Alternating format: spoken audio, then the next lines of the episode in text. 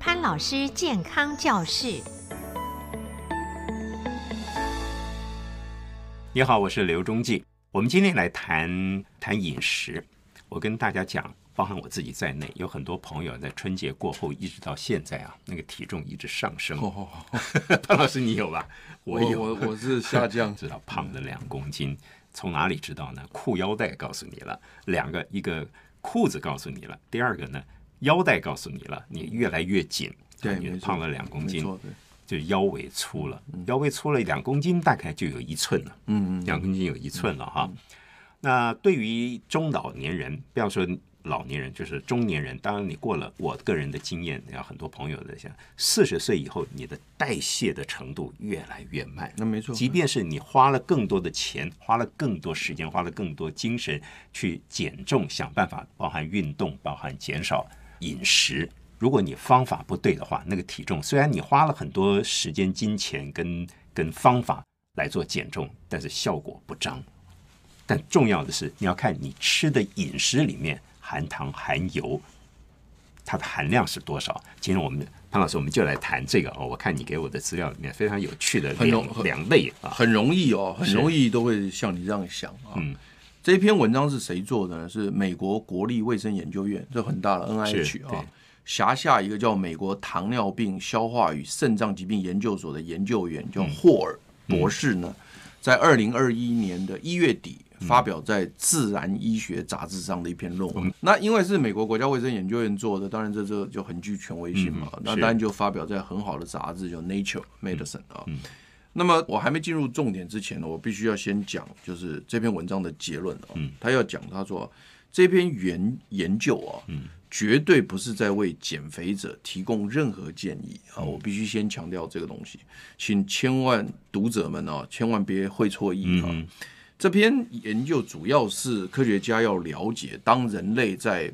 做不同吃法的时候呢，嗯、它会怎么影响你的身体状况？其实重要是让你深入了解，对对，让让让科学家了解哈。那回过头来讲了，就说呢，既然把前言先讲了。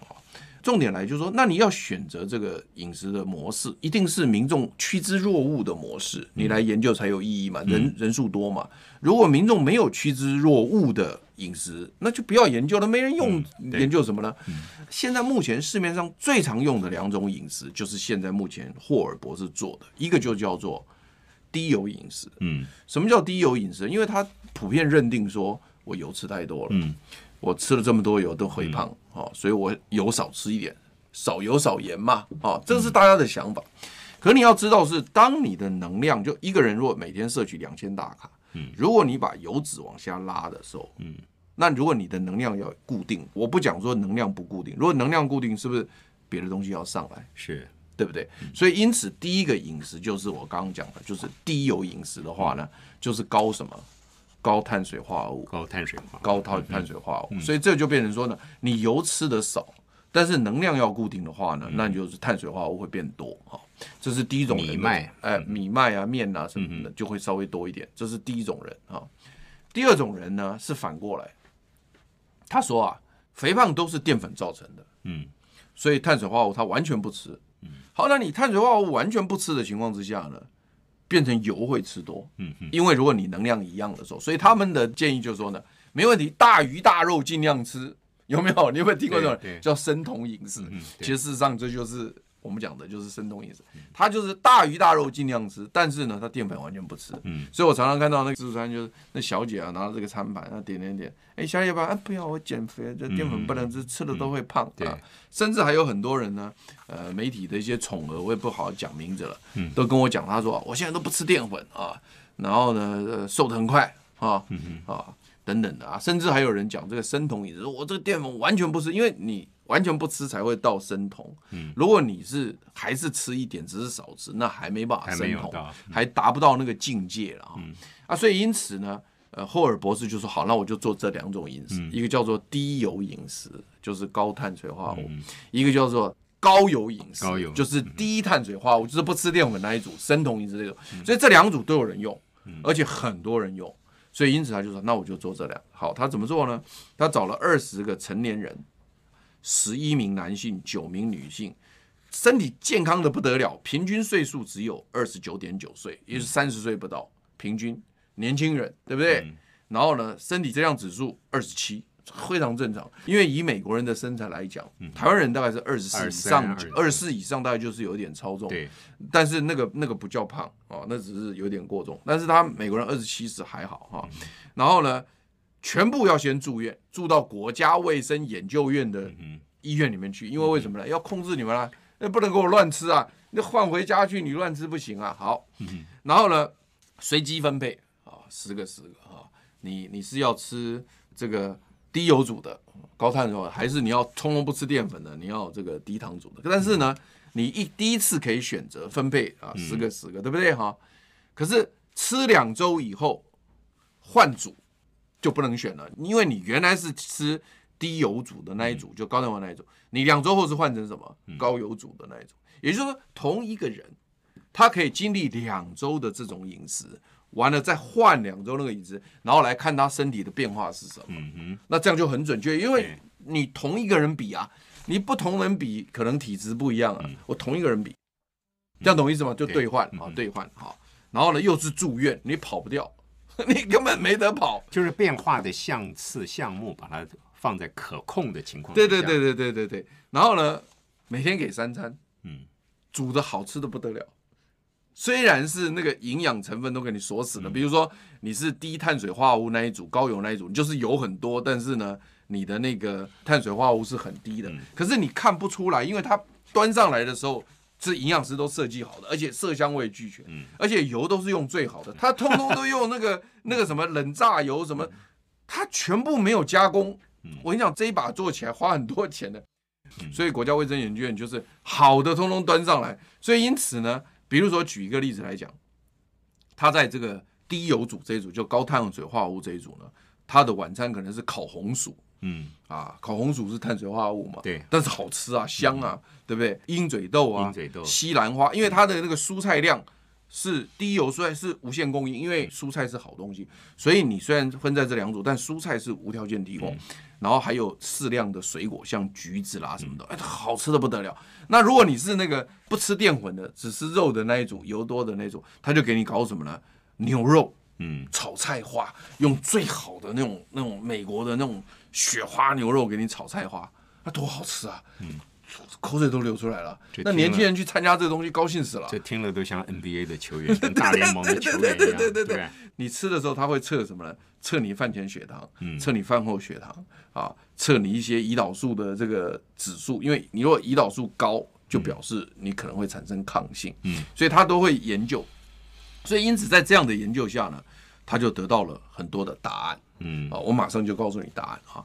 他就是说呢，不论是低油组这一组，或者是碳水化合物，就不吃碳、不吃淀粉这一组，两组都可以减重。这是很奇怪，两组的体重都有降低啊，两组体重都有降低。但是呢，很有趣的是，低油这一组减重的都是减到油，嗯，高油那一组呢，嗯，减重的没有减到油，嗯，也就是说呢，它可能是肌肉减掉了。嗯，但是呢，油没有降低，所以这一个我要特别强调，就是这是国家卫生研究院做的。所以如果你吃这个所谓的这个高油组，完全不吃碳水化合物那一组的话呢，你虽然会看到你的体重是下降的，但是你要晓得你可能有一个危险，就是减掉的都是肌肉，肌肉都没有减到油，这一点其实蛮危险的，你知道吗？因为你会变成泡芙，你知道吗？泡芙，你看到一个女孩子她很瘦。但它很不健康，为什么？因为它全部都是油在里面，其实它的肌肉很少。嗯，那这个不行哎、欸。对，所以我特别强调，就是说，如果你是这种人的话，你用这种高油饮食，你可不可能不太恰当。嗯，除非你是运动员。那运动员因为一直有在运动，可能他因为有运动可以肌肉可以维持。嗯，但是目前来讲，就是说没有什么特别变化的话呢，高油这一组减到的重量呢，几乎不是由油脂来的。嗯，但是你低油这一组呢，可以减到。这个油脂，啊，这一点是非常重要的一个一一一个发现。这个以前你可能不知道，那但是这个文章没有发表前呢，我也不知道，我也不知道。然后另外呢，就是在热量方面，就是因为我们现在目前是让你随便吃，嗯，没有限制哦，三餐的量我煮好了，你是随便吃的，所以因此呢，他就要去算说，因为有的人讲说啊，我吃的比较油哈，我都比较不会饿啊，嗯，所以我可以减重啊，对不对？有是不是有人这样讲？现在国务院就做出来说，如果说是你是所谓的低油这一组的话，哈，低油这一组反而它热量摄取的降低的还是比较多。嗯哼，为什么你知道吗？因为它每一吃一口，哈，热量是你的三分之一而已。因为那个油，哈，热量高啊。对，跟你同样重量的油跟同样重量的饭的热量低啊。因为每一克的饭只能产生四大卡，但是每一克的油可以产生九大卡。所以它是差距很大的，所以因此在这种情况之下呢，他们研究出来结果就是说，我随便你吃的情况之下，就发现低油这一组呢，每一天比正常吃的要少六百八十九大卡，嗯，也就是说呢，比这个高油组来讲低了七百大卡左右。所以因此你如果吃低油组，也就是说你是碳水化合物吃比较多的这一组呢，反而哦吃到饱不会饿哦。热量要比那个高油组来的少，嗯，所以这一点也是我要特别强调。虽然两组都会降低，两组都会降低体重，但是呢，低油组这次降低的体重呢是稍微多一点啊，稍微多一点，所以这个也是我要特别强调的。但是从这个所谓的胰岛素上面，就从血糖上面来看哈，确实没有错。你如果吃碳水化合物比较高的这一组，低油这一组的话呢，它饭后血糖会稍微飘动比较大，嗯，但它飘动大并没有超过范围，因为这些年轻人都是正常人，嗯，所以他的血糖控制是，他不是糖尿病患者，啊，他是健康人，所以你 even 吃碳水化合物比例比较高，他虽然他的血糖它会飘的比较高，但是它没有超过正常值，就是正常。但是如果你吃高油这一组的话呢，它的血糖飘动就会比较低。你你懂意思没有？你你比如饭后血糖，有的人可能可以到了一百多、一百、一百三、一百四，嗯，可是呢，你吃高油这一组，可能它就只有九十八十，就比较低，嗯，所以确实在血糖飘动上面是没有问题。可是有趣的有一件事情是，吃高油这一组呢，有一个人退出比赛啊？为什么？因为他都没有吃到淀粉，他情绪很不好，啊，然后低血糖，他最后不玩，他没有饱足感。我不晓得这个，我不敢讲，没有，没有，没有饱足感。他在这边讲说都完全一样。那目前看见，但是他主要是因为低血糖不舒服，然后就他就不不不。每个人体质不一样，每个体质不一样。但是显然看起来，完全不吃淀粉这一组，他会有这个问题，因为他确实碳水化合物都没有进去。那潘老师，我请教哈，像这样做这个研究，第一个，它是不是印证了某些我们传统的或世俗的观念里面，少油、少糖、少盐、少淀粉？